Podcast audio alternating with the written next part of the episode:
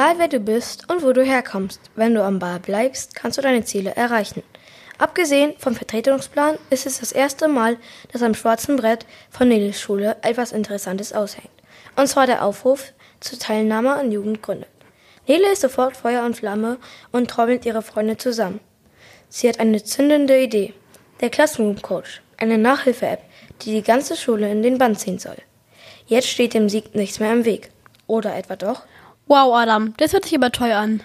Ja, ich weiß. Weißt du noch mal, Linus, äh, wie der Titel vom Buch heißt? Ja, Adam, der Titel von dem Buch ist der Classroom Coach. Und weißt du noch, wie die Illustrator und Autor heißen? Ach man, Adam, du Dummkopf. Ich erzähl's dir nochmal.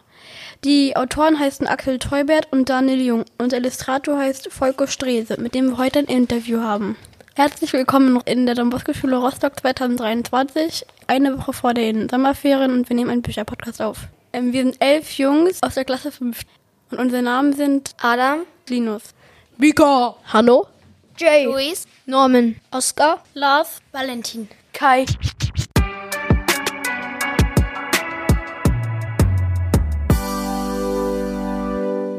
Wir begrüßen jetzt den Illustrator Volko Strese.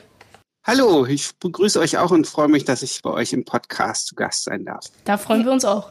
Wir sind Norman und Mika. wir nehmen gerade aus der Dom Bosco Schule auf Mhm. und wir hätten jetzt ein paar Fragen. Sehr gerne.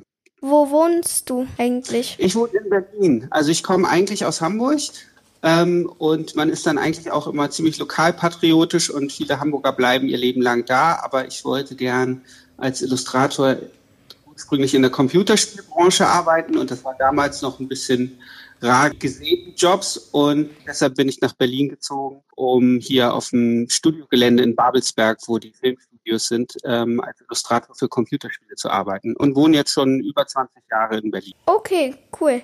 Was machen Sie in Ihrer Freizeit eigentlich gerne? Ähm, also ich zeichne natürlich auch in meiner Freizeit gerne, mache ich aber natürlich nicht so viel, weil ich ja wirklich den ganzen Tag ähm, am Zeichnen bin, wenn ich nicht am Schreiben bin, denn ich bin ja auch Autor. Ähm, aber ansonsten gehe ich super gerne mit unserem Hund im Wald spazieren. Ähm, ich gucke natürlich gerne Filme und Serien und lese wahnsinnig gerne, also sowohl Comics als auch Romane, Thriller, historische Romane und sowas. Das mache ich eigentlich am meisten. Am liebsten in der Hängematte im Garten. Wie zeichnest du die Bilder des Buches? Also früher habe ich tatsächlich noch äh, mit Acrylfarben gemalt und das wurde dann eingescannt und so, aber jetzt ist schon seit sehr langer Zeit alles digital. Da arbeite ich mit einem Grafiktablett, entweder am Computer oder ähm, auf dem iPad Pro mit einem druckempfindlichen Stift. Das mache ich jetzt so seit zwei, drei Jahren und das ist äh, sehr bequem für mich, weil ich dann wirklich Position äh, zeichnen kann. Wenn das Licht okay ist, also nicht zu doll die Sonne blendet, kann ich auch draußen sitzen oder auf dem Bett. Aber für manche Sachen muss ich dann noch an den Rechner wechseln. Und ich mache immer eine Vorzeichnung. Bei den Illustrationen für Classroom Coach äh, habe ich dann ja so eine äh, Schwarz-Weiß, also die Illustrationen werden innen häufig in Schwarz-Weiß gedruckt, weil das noch ein bisschen günstiger ist. Da habe ich die dann richtig gemalt, aber wie gesagt auf dem iPad. Okay, jetzt hat mein Kollege noch ein paar Fragen. Ja, gerne. Äh, wie lange brauchen Sie ungefähr für so ein Buchcover? Also das Cover, das dauert immer wesentlich länger als die Innenillustrationen, weil da sehr viele Leute im Verlag mitreden. Also man liefert erst eine Skizze, dann ähm, vielleicht soll da noch Varianten erstellt werden. Sie finden das ursprüngliche Motiv nicht so gut. Vielleicht macht man da auch drei Varianten. Und dann äh, gibt es im Verlag immer richtige Konferenzen, wo über die Cover entschieden wird. Und dann Stück für Stück wird es dann abgenommen. Also es wird dann eine Skizze abgenommen und die arbeitet man weiter aus. Vielleicht erstmal in Schwarz-Weiß und später in Farbe. Und dann geht das durch verschiedene Abstimmungsprozesse. Dadurch dauert das sehr lange, aber auch die Arbeitszeit von mir ist länger für ein Cover, weil das halt wirklich entscheidend ist für ein Buch, wo sich das vielleicht nachher verkaufen könnte. Und da wird besonders viel Arbeit reingesteckt und es wird auch besser bezahlt als die Innenillustrationen dann am Ende. Ich würde sagen, reine Arbeitszeit brauche ich für ein Cover so ähm, drei, oder zwei bis fünf Tage, aber es ist ganz unterschiedlich und hängt halt dann letztendlich wirklich von den Abstimmungsprozessen im Verlag ab, wie lange es dauert, bis das Cover dann fertig ist. Zeichnen Sie denn den ganzen Tag oder nur ein paar Stunden pro Tag? Also wenn ich, ähm, wie gesagt, ich bin ja auch Autor und schreibe selber Bücher. Äh, wenn ich da dran bin, dann teile ich meine Zeit natürlich auf fürs Illustrieren für andere, für Aufträge und das Schreiben an meinen eigenen Projekten. Aber ähm, normalerweise eigentlich den ganzen Tag relativ viel. Also man neigt dazu, ich bin ja dann selbstständig, bin meine eigene kleine Firma und da neigt man natürlich dazu, ein bisschen mehr zu arbeiten, als wenn man ähm, in eine Firma geht und dann so und so viel Uhr Feierabend hat. Also ich bin meistens schon so neun bis zehn Stunden, glaube ich, werden das schon am Tag Zeichnen bin. Aber natürlich auch nicht nur am Zeichnen, weil ich muss natürlich auch ähm, mit den äh, Leuten im Verlag E-Mails her schreiben, mich besprechen, ähm, ich mache Werbung für meine eigenen Bücher und das nimmt alles auch Zeit ein. Rechnung schreiben, Buchhaltung und alles solche langweiligen Sachen. Aber im Prinzip äh, bin ich meistens den ganzen Tag zeichnen. Von wie vielen Büchern hast du denn schon das Buchcover gemacht? Oh, das weiß ich gar nicht so aus dem Kopf. Es sind ähm, relativ viele im Rollenspielbereich gewesen, so Fantasy-Bücher, ähm, wo ich viele Cover gemacht habe, aber auch äh, normale Romane. Ähm, Bilderbücher, Kinderbücher. Ähm, ich schätze mal, also ich habe, wie gesagt, früher auch für Computerspiele gearbeitet, so lange im, im, im äh, Kinderbereich. Ich schätze mal, insgesamt habe ich vielleicht so 25 bis 30 Cover erst gemacht. Das ist nicht so viel im Vergleich zu manch anderen Kollegen. Ähm, Aber ich mache halt auch ganz, entschuldige, ich mache auch ganz viel im Brettspielbereich. Ähm, da mache ich natürlich dann auch die äh, Cover für die Schachteln und ähm, das ist nochmal bedeutend mehr, was da dazu kommt. Ich habe nochmal eine andere Frage und zwar, haben Sie ja. eine Familie? Ja, ich habe ähm, eine Frau und zwei Töchter, die sind 14 und 17 und ähm, ein Hund haben wir noch. Wir hatten ganz lange Jahre einen ganz lieben Hund, der ist leider Anfang des Jahres gestorben, aber seit einem Monat haben wir einen neuen Hund, den Knut, und der gehört natürlich auch noch zur Familie. Wie hieß denn Ihr früherer Hund? Der hieß Kinski, aber der hieß schon so, als wir ihn bekommen haben. Das ist ein äh, berühmter Schauspieler gewesen, aber das ist nicht so ein netter Mensch gewesen. Also wir hätten ihn normalerweise nicht Kinski genannt, aber der hieß schon so, wir haben ihn bekommen, da war es neun und, aber er war dann nochmal neun Jahre bei uns. Also der ist 18 Jahre alt geworden. Sehr hohes Alter für einen Hund. Ähm, verdienen Sie mit Ihren Büchern gut Geld? Also, also mit den Büchern, die ich selber schreibe, bin ich jetzt noch nicht reich geworden, aber mit meiner Arbeit als Illustrator kann ich halt gut meine Familie ernähren. Meine Frau verdient auch was, aber nicht so viel. Aber ähm, wir sind zufrieden und kommen gut klar. Also man kann damit schon, obwohl die äh, Kinderbranche nicht so gut bezahlt für Illustratoren wie zum Beispiel in der Werbung, wo man Storyboards zeichnet oder in anderen Bereichen, ähm, kann man da ganz gut zurechtkommen. Vor allen Dingen, wenn man auch ab und zu andere Aufträge aus anderen Bereichen annimmt, ähm, dann ergibt sich eine gute Mischkalkulation und äh, ich kann mich nicht beschweren. Okay, das waren denn unsere Fragen. Ja, vielen Dank. Fand ich sehr interessant. Habt euch echt gut Gedanken gemacht. Und ähm, ich hoffe, dass ich euch alles äh, zur, zufriedenstellend beantworten konnte. Und wünsche euch noch ganz viel Spaß bei eurem Hackathon. Das klingt sehr spannend, was ihr in der Schule macht. Danke, dass Sie fast alle Fragen von uns beantworten konnten. Sehr gerne. Dann Tschüss. wünsche ich euch schöne Sommerferien. Ciao. Danke. Tschüss. Tschüss. Ciao.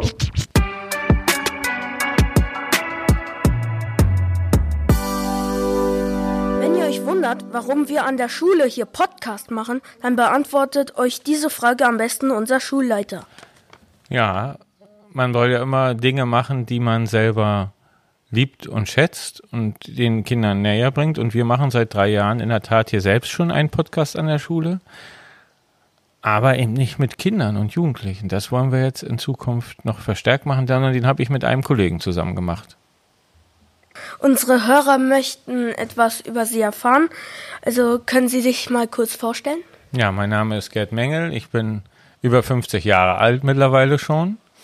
und bin hier Schulleiter seit einigen Jahren und natürlich auch Lehrer. Und weil ihr habt, ich bin heute mal in einem Podcast eingeladen, ist für mich auch mal was anderes, denn in meinem, als eines meiner Hobbys ist, selber Podcasts zu produzieren. Wir haben ja gerade erfahren, Sie machen auch einen eigenen Podcast. Äh, wie heißt der und warum machen Sie das? Um ehrlich zu sein, mache ich sogar drei Podcasts, denn einen, der heißt Donnerstalk, den machen wir bei uns in der Schule, da hört ihr schon, da ist ja der Name Don drinne, wie von Don Bosco, und da berichten wir regelmäßig aus der Schule. Und dafür gibt es eine einfache Erklärung, warum wir den machen.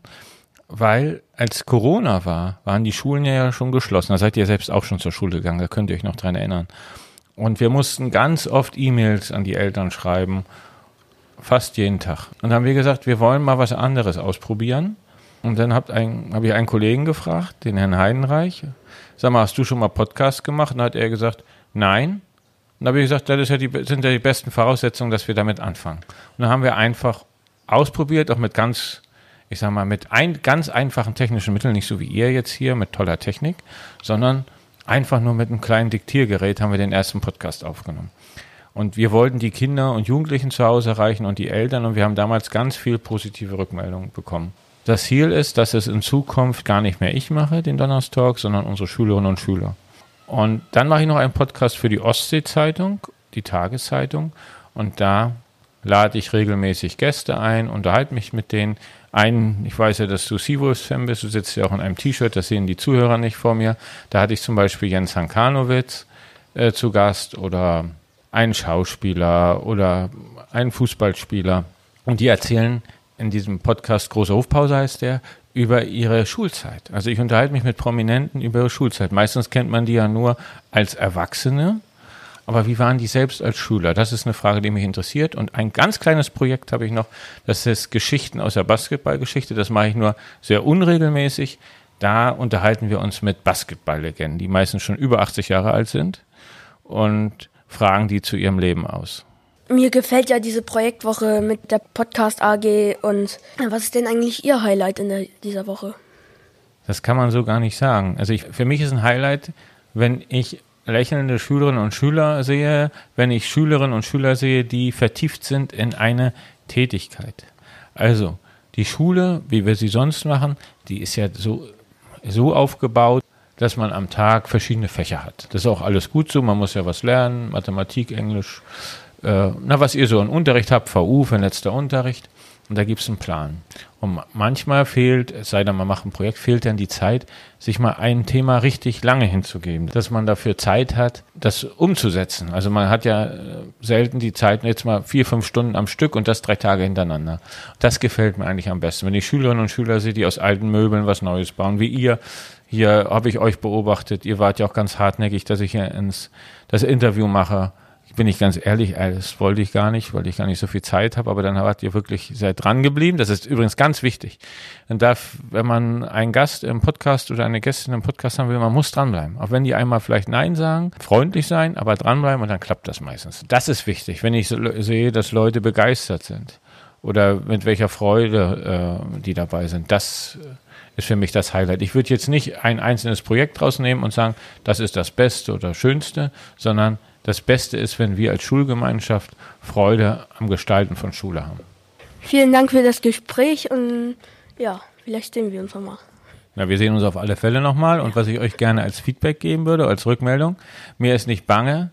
Es gibt jetzt 70.000 Podcasts in Deutschland, aber ich sehe hier junge Nachwuchstalente mit euch beiden. Ihr macht das richtig prima und vielleicht habt ihr bald auch euren eigenen Podcast eingestaltet, ihr schon mit dem Bücheralarm. Da freue ich mich wirklich jetzt auch drauf, wenn ich mir euren Podcast dann anhören kann über den Classroom Coach.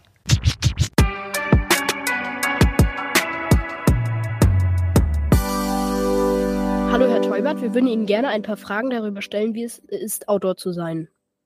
Wie würden Sie das Buch als Autor denn selber beschreiben? Ja, hallo erstmal und danke, dass ihr euch die Zeit nehmt, mit mir ein Gespräch zu führen. Ich freue mich drauf. Wie würde ich das Buch selber beschreiben? Also, was manche vielleicht nicht wissen, es ist ja quasi Band 2 äh, von Die Startup Gang. Das war ein Buch, was ich im April letzten Jahres geschrieben habe und da geht es ums Thema Gründen. Und jetzt beim Classroom Coach gründen die selben Kinder aus Buch 1 wieder ein Startup beziehungsweise haben eine tolle Idee, mit der sie bei Jugend gründet, dem Wettbewerb vom Bundesministerium für Bildung teilnehmen.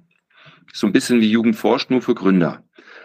Und ich würde mal sagen, das Buch soll Lust machen auf nicht unbedingt Gründen, aber auf Ideen umsetzen. Wenn ihr eine Idee habt, spricht überhaupt nichts dagegen, die auch irgendwann umzusetzen. Aus meiner Sicht ist es nämlich nie zu früh für eine gute Idee. Also das Buch soll Mut machen, das Buch soll Kinder zeig, Kindern zeigen, dass sie die Möglichkeit haben, Sachen selbst auf die Beine zu stellen, so wie ihr jetzt hier mit eurem Podcast. Es soll auch zeigen, dass es immer gut ist, im Team zu arbeiten, vor allem wenn die Teammitglieder unterschiedliche Stärken haben. Und es soll natürlich auch ein bisschen das Thema Digitalisierung der Bildung äh, in den Vordergrund rücken. Das ist ja Daniel Jung, meinem Co-Autor, ein sehr wichtiges Anliegen, dass äh, es auch okay ist, zusätzlich zu Schule und Lehrern im Klassenzimmer sich mit digitalen Medien äh, zusätzlich zu bilden. Darum geht es beim Classroom Coach und so würde ich das Buch mal ganz grob beschreiben. Aber den Wettbewerb Jugend forscht gibt es wirklich. Es gibt sowohl den Wettbewerb Jugend forscht als auch den Wettbewerb Jugend gründet. Ähm, die Kinder nehmen in dem Buch an dem Wettbewerb Jugend gründet teil. Und Daniel Jung, mein Co-Autor, Deutschlands Mathe-YouTuber Nummer eins mit Lehrer Schmidt zusammen und ich, wir waren auch bei Jugend gründet im Bundesfinale äh, in Stuttgart in der Jury und haben dort wirklich Ideen von Schülern bewertet äh, die teilweise ganz tolle Produkte entwickelt haben oder Apps entwickelt haben und die da präsentiert und, und vorgestellt haben. Wie sind Sie eigentlich auf die Idee gekommen, dass eine Gruppe von Schülern eine eigene Start-up-Gang gründen, sozusagen? Ja, das ist eine gute Frage. Also die Idee geht tatsächlich zurück auf meinen Co-Autor von Die Startup Gang. Das war der Carsten Maschmeyer. Den kennt ihr vielleicht aus Höhle der Löwen. Der ähm, bewertet da Startups von Erwachsenen. Und der hat mal ähnlich wie jetzt in einem Podcast gesagt, Mensch, man müsste eigentlich auch Kindern mal diese Option des Gründens aufzeigen und da gibt es überhaupt gar kein Kinderbuch zu. So, also die Idee ist nicht von mir originär gewesen. Er hat dann aber sich an mich gewandt, weil er wusste, ich schreibe Kinderbücher und ich arbeite bei Google mit Startups. Und dann haben wir uns überlegt, wie können wir das am besten umsetzen. Da war irgendwie naheliegend, dass das Schüler sind, weil Kinder gehen nun mal in die Schule und da lernen sie auch ganz wichtige Sachen. Äh, nicht nur für die Lehrer, sondern fürs Leben. Äh, hat bei mir ein bisschen gedauert, bis ich das eingesehen habe, aber es ist tatsächlich so, ihr lernt wirklich wichtige Sachen für später. Und dann ging das irgendwie so beim im Gespräch mit Carsten Maschmeyer haben wir diese Idee weitergesponnen. Ich habe dann ein Exposé geschrieben. Das macht man in der Regel, bevor man wirklich anfängt, ein Buch zu schreiben, schreibt man ein Exposé. Das ist eine Kurzzusammenfassung, worum geht's, was sind die Handel, wer sind die handelnden Personen? Und mit diesem Exposé sind wir dann an Verlage herangetreten und haben diese Idee gepitcht. Also man muss seine Idee dann auch immer gut verkaufen, damit jemand anderes sagt, super, mache ich mit. Wie war es und vor allem war es schwer, das Buch zu zweit zu schreiben? Haben Sie sich dann immer getroffen oder wie haben Sie das gemacht? Ja, also sowohl mit Carsten Maschmeyer als auch mit Daniel Jung habe ich mich sehr oft und regelmäßig ausgetauscht. Ähm, ihr müsst wissen, im Buch 1 steckt in dem Charakter Karl, den ihr ja aus Buch 2 kennt, steckt viel aus der Kindheit von Carsten Maschmeyer. Und diese Infos habe ich natürlich bekommen, a, weil ich seine Erwachsenenbücher gelesen habe, aber auch weil ich mich regelmäßig mit ihm getroffen und unterhalten habe. In der Figur steckt also viel Carsten Maschmeyer aus seiner Kindheit. Der ist wirklich im Mutter-Kindheim groß geworden damals und hatte nicht viel Geld. Bei Band 2 habe ich natürlich viel mit Daniel gesprochen und versucht, auch seine Geschichte in das Buch zu packen, nämlich angefangen von Lernvideos bis hin zum Bildungsunternehmer, was er heute ist, steckt da auch wiederum seine Geschichte drin. Und das ist natürlich nicht ganz einfach, wenn man was zu zweit schreibt, weil man muss sich abstimmen. Auf der anderen Seite ist es aber auch toll, wenn man sich gegenseitig befruchtet und Ideen austauscht, um dann gemeinsam was zu machen. Also es ist ein bisschen mehr Abstimmungsaufwand, aber das Ergebnis, glaube ich, wird eher besser und lässt sich sehen. Ist äh, ein dritter Teil geplant?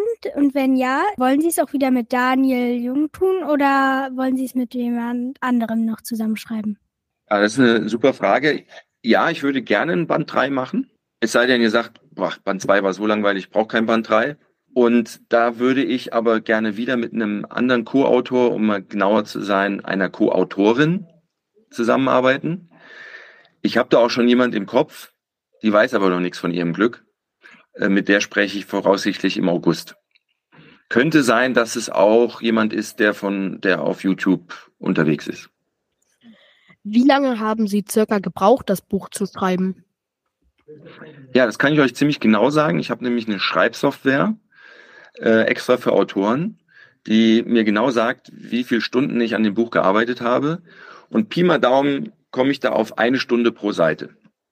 Also das Buch hat ja ungefähr 170 Seiten und Schreiben, Korrektur lesen, Überarbeiten, komme ich so auf eine Stunde pro Seite und dann könnt ihr selber ausrechnen, wie lange das gebraucht hat, um das Buch zu schreiben, also ungefähr 170 Stunden. Danke, dass Sie sich die Zeit genommen haben, mit uns zu sprechen. Wir hoffen, dass es auch, äh, dass ein dritter Band erscheinen wird und sind schon gespannt, mit wem es dann passieren wird. Danke euch. Ciao.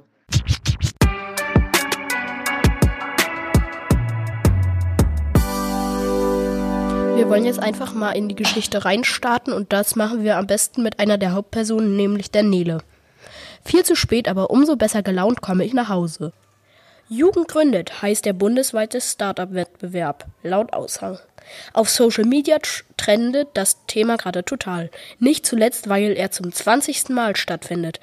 Wie cool wäre es, die Jubiläumsausgabe zu gewinnen? Klar, dass wir uns da bewerben. Also für mich jedenfalls. Allerdings sind die anderen bislang nicht sonderlich begeistert von der Idee. Ich hingegen bin so Feuer und Flamme, mein Spaghetti-Eis wäre mit Sicherheit in Sekundenschnelle geschmolzen, wenn ich es nicht so schnell verschlungen hätte.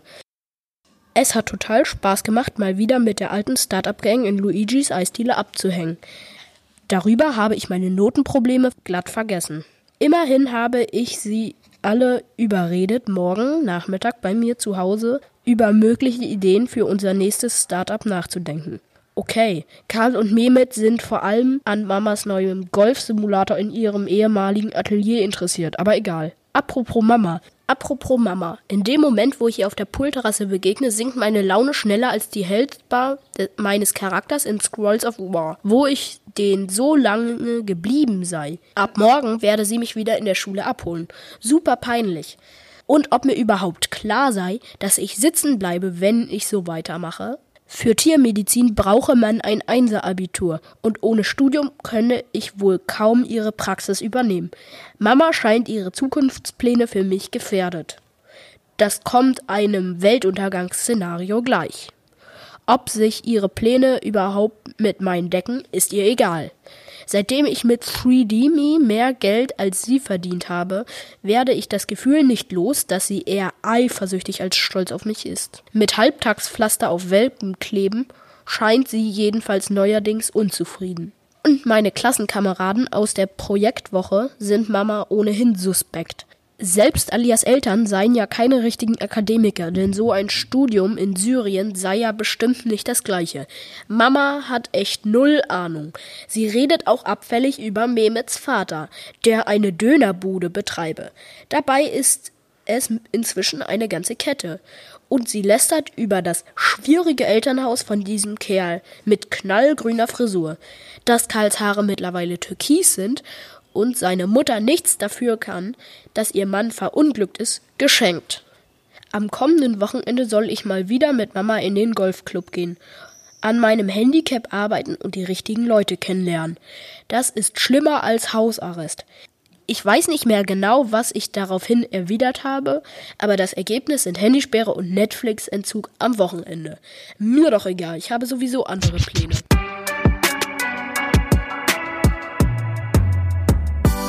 Zweite in der Gruppe ist Karl. Jetzt lese ich euch was von Karl vor. Ich hätte es wissen müssen, dass es irgendwann passieren würde. Und natürlich freut es sich für Mama. Das versuche ich mir jedenfalls einzureden, während ich den Joghurt über den Scanner ziehe. Piep, macht die Kasse. Zum tausendsten Mal heute. Mit dem Job im Supermarkt verdiene ich zwar mehr als zuvor mit dem Plakatkleben. Dafür ist er aber im wahrsten Sinne des Wortes absolut eintönig.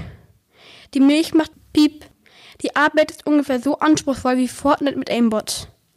Als nächstes piept die Kekspackung. klingt dabei aber genau wie die Milch und der Joghurt zuvor. Papa ist keine zwei Jahre tot und Mama stellt mir einen neuen Freund vor. Einfach so. Klar ist es normal. Und ich finde es grundsätzlich okay, wenn der Typ nur nicht so streng wäre. Der Name Jürgen hilft auch nicht unbedingt. Angeblich interessiert er sich sogar für Gaming und hat eine PS5 daheim. Wahrscheinlich will er sich bei mir einschleimen, denn Mama überlegt schon, ob wir bei ihm einziehen. Das geht mir eindeutig zu schnell. Piep, macht die Sahnecreme. Wenigstens ist Mama seltener traurig, seitdem sie mit Jürgen zusammen ist. Fehlt nur, dass sie bei ihm einziehen will. Dabei bin ich der Erste, der aus dem Mutter-Kindheim raus will. Wenn uns Papa nur nicht so viele Schulden hinterlassen hätte. Ich hätte von der 3D-Me-Kohle sofort eine Wohnung gekauft. Doch bei Papas Autounfall mit einem Tanklaster war ein Schaden entstanden, den Mama bis in ihr Lebensende nicht hätte bezahlen können. Wenn die doch nur nicht die Frist versäumt hätte, das Erbe aus Schulden abzuschlagen. Es ging ihr nach Papas Tod einfach zu schlecht, um sich um sowas zu kümmern. Seit dem Verkauf des Start-ups sind wir zumindest schuldenfrei. Piep, keine Ahnung, was ich gerade über den Scanner gezogen habe. Aber das Geld reicht trotzdem hinten und vorne nicht. Mama ist seit Papas Tod immer noch zu labil, um zu arbeiten. Und die Werbeeinnahmen auf meinem YouTube-Kanal sind total eingebrochen seitdem kaum noch jemand World of Wall spielt, also sitze ich jeden zweiten Nachmittag an der Kasse und scanne. Vielleicht wird dir was aus der Sache mit der alten Startup-Gang. Aber noch haben wir nicht mal einen funktionierenden Prototypen. Auf jeden Fall ist es zu früh, diesen öden Job an den Nagel zu hängen. Piep.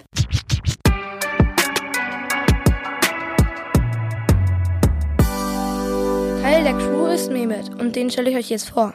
Am nächsten Morgen dribbelte ich mit dem Ball am Fuß durch mein Viertel und hänge Poster auf. Von denen habe ich mir im Copyshop meines Schwagers 100 Stück drucken lassen. In der Konditorei von Opa habe ich das allererste aufgehängt. Meine Finger sind immer noch etwas klebrig von dem pappsüßen Baklava, das mir Oma Habibi heimlich zugesteckt hat. Als ich am Friseurladen von Sülemann vorbeikomme, versucht er, mir den Ball abzuluxen. Keine Chance. Jedes Mal, wenn er es nicht schafft, bekomme ich einen Haarschnitt bei ihm umsonst. Die Wette gilt seit fast zwei Jahren und mittlerweile bereut er es wahrscheinlich. Aber er lacht und verspricht mir, eines der Poster in seinem Friseurgeschäft auszuhängen. Bin gespannt, wie viele Leute sich daraufhin melden werden, um Nachhilfestunden zu geben. Meine Cousine in Berlin macht auf jeden Fall schon mal mit. Die habe ich direkt angerufen bei Babas Grill, dem besten Dönerladen der Stadt, war ich bereits. Mein Vater hat sogar zwei Poster aufgehängt. Eins an der Tür und eins neben der Speisekarte hinter der Theke. Weiter geht es durch mein Viertel bei dem üblichen Verdächtigen vorbei. Als nächstes liegt die Bäckerei von Onkel Abbas im Weg. Er macht das leckerste Fladenbrot der Gegend und beliefert natürlich auch unsere Dönerbude. Abbas hat jede Menge Kundschaft, die die Poster sehen wird. Zwischendurch beklebe ich Parkautomaten und Straßenlaternen mit Stickern ungefähr so groß wie ein Handy-Display. Das war die Idee meines Schwagers gewesen und stellt sich als super praktisch heraus.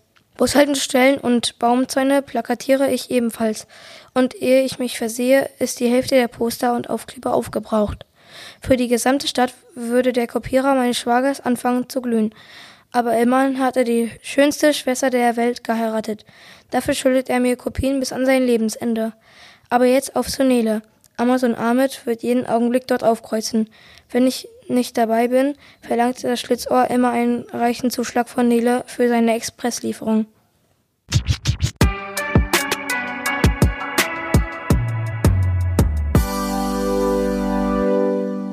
Und jetzt lernt ihr auch noch die vierte aus dem Team kennen, Alia. Abgelehnt, bereits zum dritten Mal. Keine Ahnung, wie ich das meinen Eltern beibringen soll. Doch auch ohne dass ich dolmetsche, ist ihnen längst klar, dass ihr Antrag wieder nicht bewilligt wurde. Die Körpersprache der nahezu kugelförmigen Beamten hinter dem Schreibtisch ist universell eindeutig.